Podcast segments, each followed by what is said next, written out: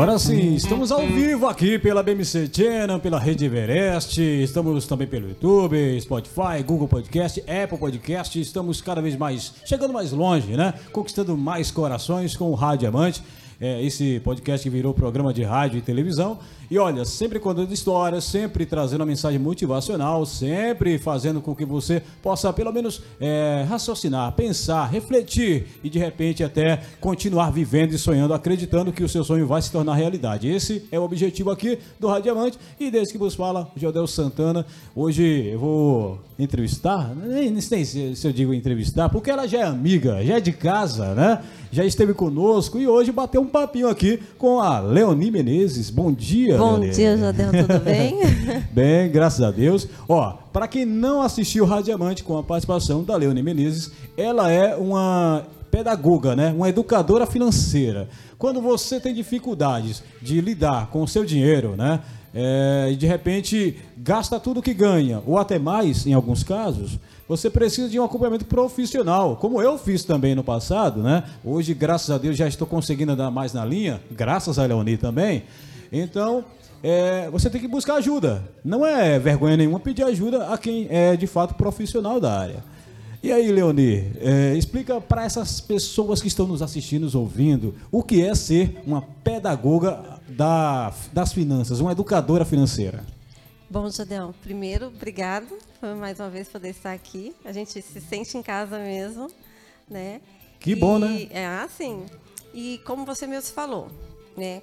É, finanças é, faz parte da nossa vida, da nossa rotina, todos os dias, todos os momentos. A gente está lidando com dinheiro o tempo todo. Só que a gente acaba não percebendo isso, né? Porque tem mais relação com a nossa vida do que com o dinheiro, necessariamente. Então, qual, o que, que é ser uma educadora financeira, né? uma pedagoga, como você falou? É trazer para as pessoas é, esse conceito de como ela se relaciona com o dinheiro. Né? Por que, que tem tantas pessoas endividadas? Por que, que tem tantas pessoas usando crédito? Né? E por que, que as pessoas não conseguem alcançar os seus sonhos e seus objetivos? É, logicamente que é uma parcela grande da, da população que está nessa situação. Não são todos, mas é uma grande parcela. Nós temos aí a estatística de que 8 em cada 10 brasileiros estão endividados. Olha só, isso é grave, hein? É E, não, e, e detalhe, não é um problema que as, é, as pessoas falam, "Ah, mas também teve uma pandemia. Não, porque antes da pandemia, 7 em cada 10 brasileiros tinha problema de endividamento.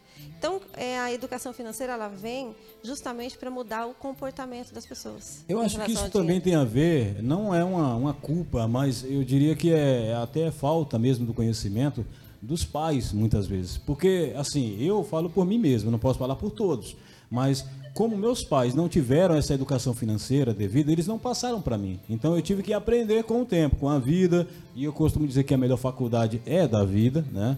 Mas eu acredito que assim como eu, tem outras pessoas que não receberam essa instrução dos pais, que por sua vez não receberam dos seus avós, né, e tudo mais.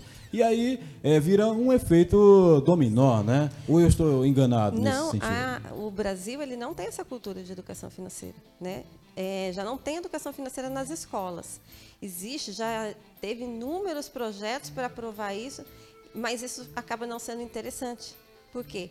Porque o que os, os governos querem é que as pessoas sejam consumistas. Que acaba eh, gerando mais dinheiro para a máquina e, de certa forma, é mais fácil de controlar as pessoas quando elas estão ali suscetíveis. É porque né? na, na realidade as pessoas elas são imediatistas, então elas preferem é, se endividar para realizar seus sonhos, ou seja, entrar no financiamento, entrar num crédito, né, pegar emprestado, do que investir para realizar seu sonho a longo prazo.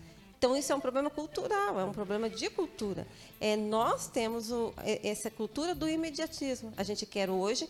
Se eu não tenho recurso para poder ter aquilo, o que, que, eu vou fazer? Eu vou buscar um crédito. E aí é onde entra a falsa amizade, olha só.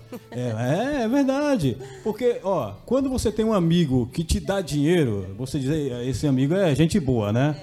É, mas quando você tem um amigo que te empresta que te cobra com juros e correções monetárias, ele é um bom amigo? Então, olha para você ver. Os juros. Esse amigo é o cartão de crédito, é, só para você entender, tá? Os juros do cartão de crédito e do cheque especial são os juros mais altos que tem no país. Chega a 300% é, uh, anualmente, alguns, né? Em alguns casos, sim. Então, o que, que acontece? É, se a pessoa pegasse esse recurso que ela coloca dentro de um de, um, de uma parcela, dentro de um empréstimo que ela fez, ou do uso do, do cheque especial se ela investisse esse valor, ela não, logicamente, ela não teria o mesmo retorno em juros. Porém, ela não pagaria juros. Mas aí entra outra questão. Por exemplo, é, aquela coisa, ah, eu prefiro comprar agora e pagar em 10 meses do que eu guardar em 10 meses para comprar à vista. É a mesma coisa, você entendeu? Você vai estar tá usando dinheiro é, em prol de um objetivo. Só que as pessoas, aí entra a questão do que você falou, do imediatismo. Infelizmente, a nossa sociedade, não é só no Brasil, não, não é só aí onde você está ouvindo, assistindo o Rádio Diamante, não. É em qualquer lugar do mundo, onde quer que ocorra o capitalismo, o socialismo também, porque existe uma forma, uma Câmara Sociedade que precisa desse dinheiro para sobreviver. As pessoas gostam de eh, verem resultados imediatos, não Sim. tem aquela paciência de esperar, né? Não é igual o agricultor que planta, espera alguns meses para ver nascer, né, colher e tudo mais. É, é, o que a gente fala, né, dentro das nossas mentorias. Você primeiro precisa plantar para colher. E eu uso até uma figura que diz, e você conhece, que não existe nenhum tipo de planta na, na face da terra que você de semente que você planta hoje e você colhe amanhã tudo precisa de plantar, ele precisa do tempo, é, né? Você precisa cuidar da terra, você precisará da terra, plantar semente, cultivar e daqui a um tempo você vai ter o fruto daquilo que você plantou. Só que as pessoas elas querem colher antes da hora. Então o que que acontece? É, você acaba é, trazendo para o presente algo que você pode realizar depois. Porque é a questão, a pergunta que nós não fazemos é: eu preciso disso agora? Eu preciso consumir esse, isso agora? Não pode esperar? É prioridade na minha vida? E aí, quando a gente toma a decisão de consumir nesse primeiro momento, o que, que vai acontecer? Em vez de eu é, ter poder de negociação sobre aquele item, porque se eu tenho dinheiro à vista, eu tenho poder de negociação, correto? Se eu chego para você e falo assim, quanto que custa? Você fala assim, custa 110, e eu falo para você, faz por 100, você vai pensar em negociar o produto é, por 100. Agora, se eu não tenho o recurso, eu não tenho o poder de negociação. O que, que eu faço? Eu não vou pagar 110, eu vou pagar 150, eu vou pagar 200. Porque eu vou pagar o dobro, porque eu vou pagar juros, porque eu vou pagar parcelado. Então, nós queremos agora, pagamos parcelado, pagamos o dobro. Quer ver, a, o maior exemplo é, você vai financiar um carro hoje. Você não paga um carro, você, paga, paga, dois. Ou três, né? dependendo ou três, do lugar que você compra. Né? Então, é, é essa mentalidade que nós não temos. E você falando sobre questão de, de geração, né, que os nossos pais não tiveram educação financeira, é, numa, uma grande parte da, da, uma grande parcela da população realmente não teve educação financeira e os filhos aprendem o quê? Com os pais. Eu, se, os, se, os, pais são consumidores, os filhos vão aprender a ser consumidores. É, questão de referência se também. Se os pais são poupadores, é muito provável que os filhos sejam poupadores. Se os pais são investidores, os filhos também serão investidores. É uma tendência, né? né? Não é regra, mas é a tendência. É uma tendência. Então, é, os filhos eles, eles agem de acordo com o reflexo dos pais. Se os pais não têm uma educação financeira, de organizar as finanças, de tomar decisões financeiras inteligentes, os filhos também não vão ter essa, essa mesma sequência na sua vida. Tem um termo que eu acho que você deve conhecer muito bem, que é chamado de escala de prioridades. Foi uma coisa que mudou muito a minha vida, e isso foi mesmo antes de conhecer a Leonie, que assim, eu era um, mais jovem, né? Eu sou jovem ainda, mas eu era mais jovem e muito irresponsável financeiramente. Então, tudo que eu ganhava, eu queria gastar. Era questão de princípio, parece que o, o dinheiro vinha igual uma batata quente na mão. Eu queria me desfazer dele, sabe? E assim, assim como eu, tem muita gente que também vive isso, que até eh, de repente vê como a pessoa que compra muito como se fosse status. Olha, ah, uma coisa nova, um carro novo, uma moto nova, uma casa nova, ok, maravilha. Mas e se você tivesse dinheiro guardado e multiplicando? Né? Se você investir esse dinheiro e lá na frente você ter um retorno 3, 4, até 5 vezes maior. Né? Então, assim, eu vejo isso como uma questão da escala de prioridades. Porque, para mim, o que é prioridade? Que as pessoas vejam o que eu tenho. Entendeu?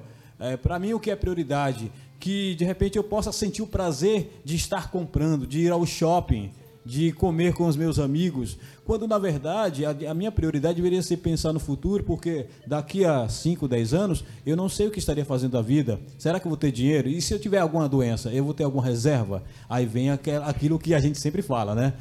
Momentos que a gente não planeja e que nos surpreendem. É interessante você falando sobre isso, Jodel, porque é, é educação financeira, ela tem mais relação com comportamento do que com dinheiro.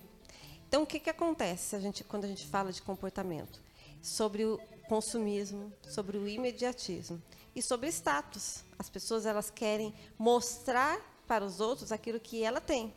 Não necessariamente. O que às vezes né? não tem também, mas quer mostrar né? a si mesmo. Então, ou seja, porque hoje essa coisa de redes sociais, de estar na, na mídia, ninguém coloca lá na mídia, eu estou falido, você, você, já viu alguma, é difícil, alguma né? post dizendo estou falido, estou sem dinheiro, me ajude? Ninguém faz isso. Você vê isso na, nas ruas, as pessoas pedindo. Mas na internet, você não vê as pessoas falando é, eu estou desempregado, eu estou falido, eu não tenho dinheiro para pagar as minhas contas. Você vê as pessoas mostrando aquilo que elas têm. E para você mostrar aquilo que elas têm, você precisa ter. E aí você vai adquirir aquilo que necessariamente às vezes não é nem a prioridade na sua vida. Então é uma questão até de status. Ou seja, as pessoas estão sempre querendo mais e o ser humano ele é insatisfeito, né? Ele tem hoje, exemplo, você compra um celular hoje, celular novo. Existe até uma é, um estudo que fala sobre isso.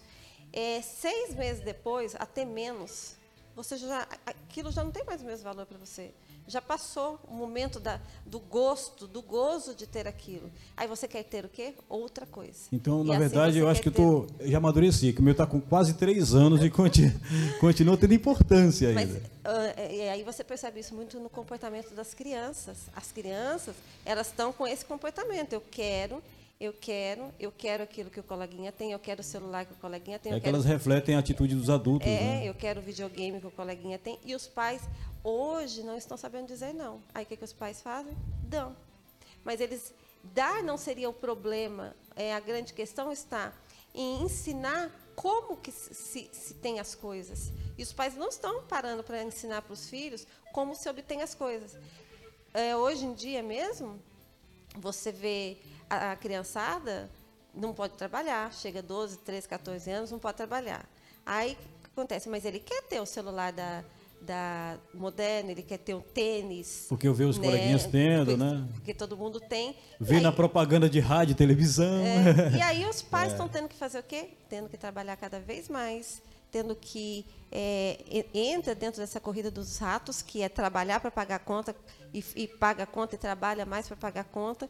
E para suprir essa, esse desejo insaciável que é o consumismo.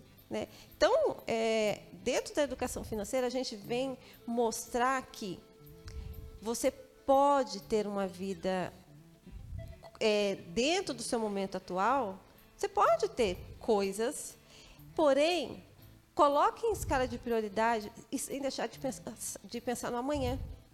Uma coisa interessante, que as pessoas Leonir. gastam tudo que tem hoje e não estão pensando no amanhã. Não tem, eu, eu, dentro da educação, porque tem gente que pensa assim, ah, eu vou entrar num processo de educação financeira, não vou poder mais sair, não vou poder mais comprar, não vou poder comprar roupa. Não, não é isso. É você ter orçamento, é você Planejamento, é, né? planejar aquilo que é prioridade no momento e se pagar primeiro. Essa, essa é uma regra da educação financeira. Se pague primeiro. Guarde dinheiro para realizar sonhos de médio, de curto, médio e longo prazo. E pense no longo prazo. O longo prazo, ele vai chegar. As pessoas, ah, não sei se eu vou estar viva amanhã. O longo prazo, ele vai chegar. Um exemplo disso que você está citando aí é que, bom, para quem não sabe, eu sou do interior de Sergipe, né? Inclusive, mando um abraço meus, meus conterrâneos sergipanos. Sempre lembro deles aqui. Mas também morei em Salvador, Bahia, né? E eu tenho um exemplo de uma região que é muito linda. Salvador você já deve conhecer, é uma cidade linda. Se não conheceu, vai conhecer. Vou conhecer. É, vale a pena, é muito bonita mesmo. Salvador é assim, onde é bonito, é bonito com força, onde é feio, infelizmente, né, é feio também com força, na mesma proporção. Mas eu vivi lá um momento em que as pessoas, eu percebo, né, as pessoas viviam em, em prol de, no final de semana, curtir um churrasquinho, uma cervejinha, sabe? Aproveitar aquele momento com a família, que não é errado você Não. curtir e tal. O problema é que as pessoas fazem isso com o cartão de crédito. Elas vivem em função do cartão de crédito, de promover esses momentos, esses eventos ali no final de semana, e no final eh, fica assim, eh, basicamente o sábado e o domingo para festejar, e a segunda até a sexta-feira para você pagar os cartões de crédito. Então, é por isso que de repente você não vê aquela qualidade de vida como deveria ser de fato. Aí, quem vem para São Paulo, ocorre o contrário também aqui. As pessoas deixam de viver. Eu vejo isso também, né? Aqui as pessoas não fazem festa com frequência, porque elas trabalham em prol de construir alguma coisa. Então você só vai resu- ver resultado depois de alguns anos. É, é uma an- análise assim, é, minha, né? É, do Jodel Santana, mas é, nesse caso, eu pergunto, a minha pergunta para você, não seria melhor um meio termo em que eu pudesse ter um pouco de Salvador, mas também pensando no futuro como o pessoal de São Paulo? Sim. É, por isso que a gente, dentro da educação financeira, eu, eu uso até um, um termo que me acompanha, que não é sobre dinheiro, é sobre a sua vida. É, só para dar um adendo, as pessoas pensam que cartão de crédito é dinheiro. Cartão de crédito é só um meio de pagamento. Ele não é a extensão do seu salário, assim como o cheque especial. Ele não é o seu salário, ele é um dinheiro de outra pessoa que você pega emprestado a juros para você realizar algo que você muitas vezes não precisa naquele momento. Então, a primeira regra da educação financeira é pague-se primeiro. An- an- Quando você tiver o seu recurso, a sua receita, tire uma parcela dessa receita para investir. Investir para realizar um sonho, investir para o futuro.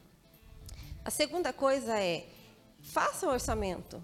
Viva dentro do seu orçamento, incluindo os seus investimentos. Ou seja, você ganha é, 5 mil reais, tire uma, uma parcela, 5%, 10%, para guardar para o futuro. Mas você ainda tem 90%, 80% para viver o seu presente. Então, faça o orçamento para você viver o seu presente, com as suas despesas essenciais. Né? O ser humano ele tem as suas necessidades que são essenciais, de moradia, de transporte, de educação. Separe para o lazer. A gente precisa de lazer, a gente, porque senão a gente não aguenta, tá- Sim, né? concordo. Você mesmo com- comentou que o paulista trabalha muito. O paulista, porque que- eu estava conversando com um mentorando meu essa semana. Ele é de Praia Grande. Eu falei assim, o paulista que está na capital, quando chega o feriado, eles lota, desce tudo para o litoral para poder relaxar, para poder recarregar as suas energias. Então, faça isso com é, inteligência financeira. Guarde dinheiro para você ter qualidade de vida dentro da sua rotina, né, para o lazer, para sair com a família, para ir num restaurante. Agora, qual que tá- qual que está sendo a inversão? Você pega o dinheiro que você, todo o seu dinheiro gasta com imediatismo, aí não sobra para as despesas essenciais, aí você entra num processo de endividamento e aí nunca vai sobrar dinheiro para você investir para o futuro. E quando surge uma emergência, você tem que se endividar ainda mais. né? Né? E dentro dessa regra do, do orçamento é faça uma reserva para situações emergenciais. Por quê? Porque as- a- você vê, teve a pandemia aí. Quantas pessoas não podiam ficar em casa? Por que, que não podia ficar em casa? Porque não tem reserva para ficar em casa. Tem pessoas que trabalham de manhã para pagar as despesas da noite. É praticamente é vender o almoço para comprar a janta. né? É o, né, é o termo popular que todo mundo fala. E isso é verdade. Então, a reserva financeira, a reserva, o colchão de emergência, não importa o termo, as pessoas não gostam muito de usar o termo reserva de emergência, porque fala, ah, vai chamar emergência. Não tem problema o, o nome que você dá para isso, mas faça uma reserva financeira para que você possa ter recursos para você se financiar. Porque quando você se financia, você não vai precisar do cheque especial, você não vai precisar do cartão de crédito, você pega emprestado de você mesmo. É, é a legal. juros baixo. Para, pare de pegar empréstimo com o seu cunhado, com a- o sogro, com a sogra, né? E agora é, comece a se emprestar, né? É muito melhor. Sim, invista é, esse recurso num lugar de liquidez diária, né, num CDB, numa, num tesouro direto. Quando você precisar, você tem aonde tirar. Eu costumo dizer na minha mentoria assim, vou usar você como exemplo. Faça o banco do Jodel. Não use o banco XYZ. Faça o banco do Jodel. Ah, precisa acontecer alguma coisa, uma torneira quebrou, é o carro quebrou, precisou, o seu equipamento de trabalho quebrou, vai lá no banco do Jodel, pega emprestado, usa para aquilo que você precisa resolver e depois você devolve, você repõe a sua reserva financeira, né? Mas a reserva financeira ela é para resolver os seus problemas de imediato. Sim, ela sim. precisa estar disponível para você. Na poupança, não. Existe outros lugares mais inteligentes para você colocar a sua reserva. A poupança, inclusive, é mais uma falta de conhecimento das pessoas até, né? Elas pensam que a única forma de você guardar o dinheiro sem perder é na poupança. E não é verdade. Não é. A, é, a poupança, ela não, não, não cobre nem a inflação. É. Ela desvaloriza o seu dinheiro, desvaloriza o seu poder de compra. Mas olha, isso aqui é só é, o pico do iceberg, é só um pouquinho, porque é um tema que tem muito, muita é, influência sobre nossas vidas. A gente vai falar muito ainda sobre isso aqui no futuro, com fé em Deus, né? Sim. Mas hoje eu quero que você também fale sobre esse novo projeto da Alessia. Não é a Alexia, tá? A Alexia é da Amazon. É a Alessia mesmo, com C. Sim. Explica um pouco sobre isso, que na última entrevista você tinha apenas falado por alto, mas agora já está na prática. Então, como funciona, como surgiu e para que serve a Alessia? Então, a Alessia é um projeto, né? é uma empresa que a gente tem é, de educação financeira. É, dentro da educação financeira, existe várias áreas de atuação, porque existem pessoas que elas estão é, num processo de endividamento, por exemplo. Ela não sobra dinheiro porque ela está endividada e ela está enrolada nesse, nessa vida de endividamento. E existe pessoas que ela tem a vida desorganizada. Ela não está endividada, mas ela está com a vida desorganizada. Ela olha e fala assim: trabalho, trabalho, trabalho e não vejo é, o fruto, porque eu só pago contas, só pago conta, só pago conta.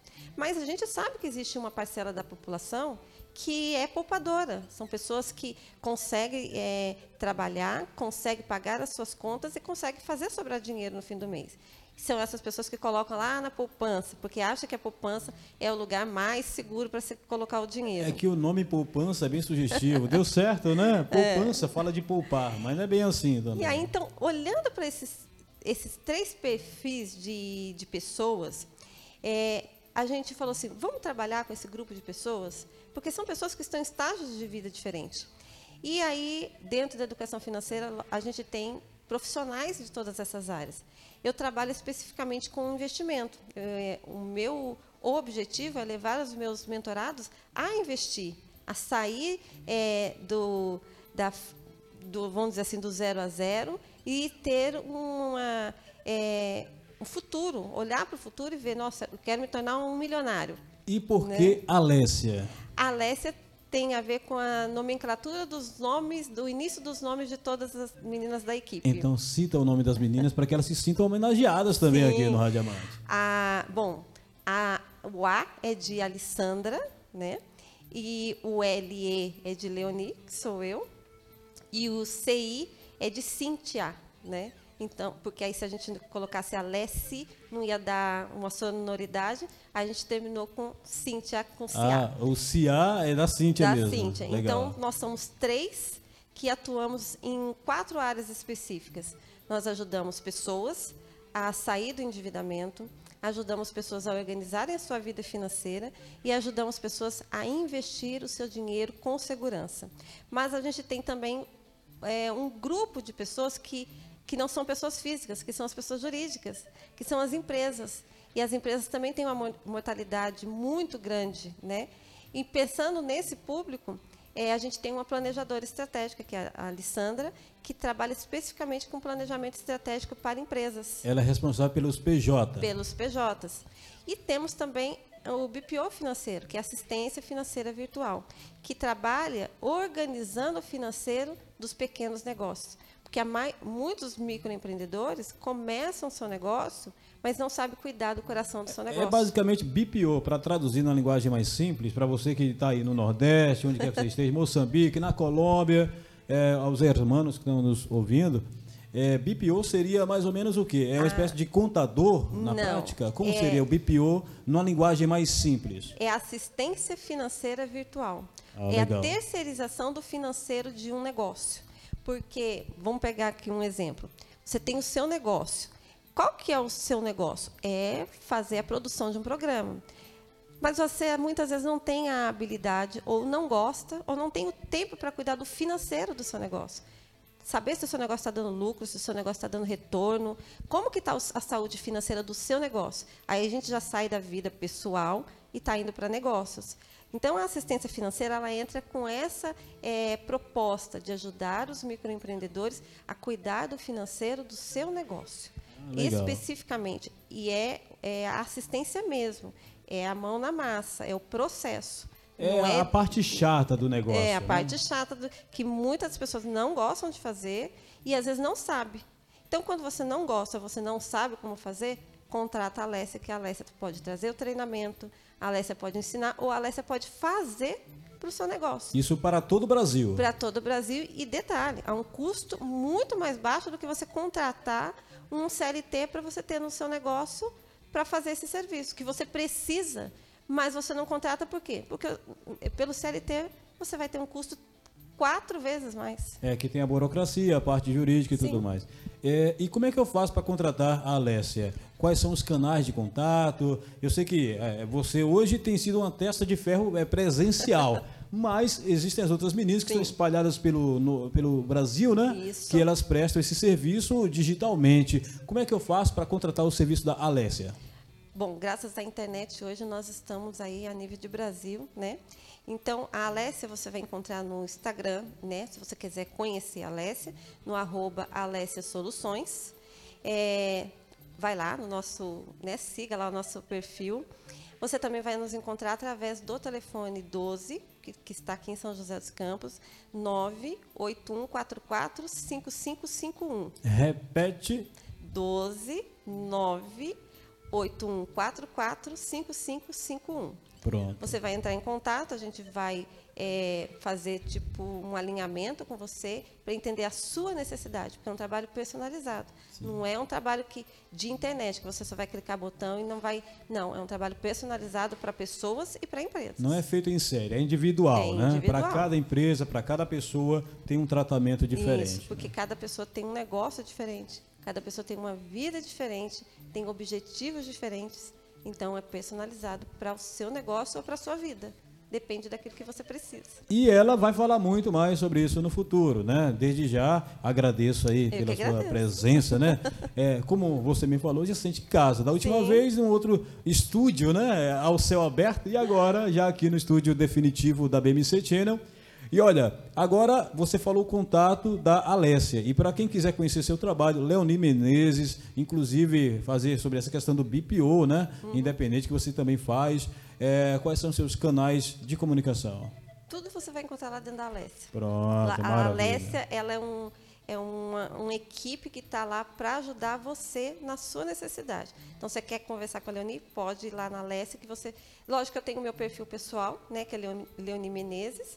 Você também vai encontrar conteúdo lá, mas a Alessia, ela é focada em atender especificamente é, a pessoa física e a pessoa jurídica. Hoje o foco principal então é a Alessia, A né? Alessia. A Leoni Menezes hoje é, ela é uma ferramenta da Alessia. A Leoni Menezes é uma ferramenta da Que Alessia, legal, né, que para ajudar essa Uma ferramenta simpática, você não acha? Ah, aí, pronto. para ajudar esse Brasil a ter mais educação financeira, ajudar as pessoas a prosperarem, né? ajudar as pessoas a terem uma perspectiva e realizar seus sonhos.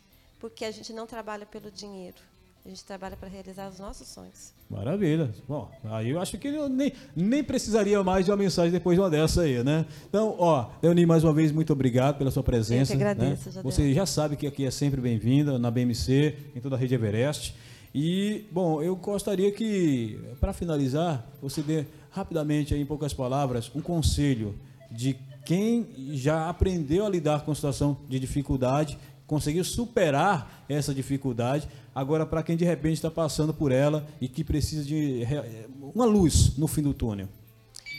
Bom, o que eu posso dizer para quem nos segue, para quem está aqui assistindo a rádio é: não importa a situação que você estiver, né? Se você está num processo de, de dívidas ou se você não tem uma, não consegue realizar seus sonhos, tudo tem um, um processo e um caminho para seguir. Você só precisa ter disciplina, ter persistência, perseverança, resiliência, porque nós conseguimos realizar os nossos sonhos, sim. Não importa qual seja ele, desde que a gente tenha essa resiliência, essa persistência e disciplina. A gente precisa ter disciplina para realizar os nossos sonhos. Senão a gente vai ficar, a gente vai passar por essa vida do mesmo jeito que a gente chegou, sem nada, né? Então, Pronto. Tá aí, portanto, conselho de quem sabe das coisas. E quem sou eu para questionar, não é verdade? Então, olha, mais uma vez agradecendo a você que permaneceu conosco, seja através do- dos podcasts, né? Do YouTube, ou Spotify, Apple Podcast, Google Podcast, ou ainda você que está acompanhando a gente aí pela BMC Channel, pela Rede Everest, seja no norte nordeste do país, seja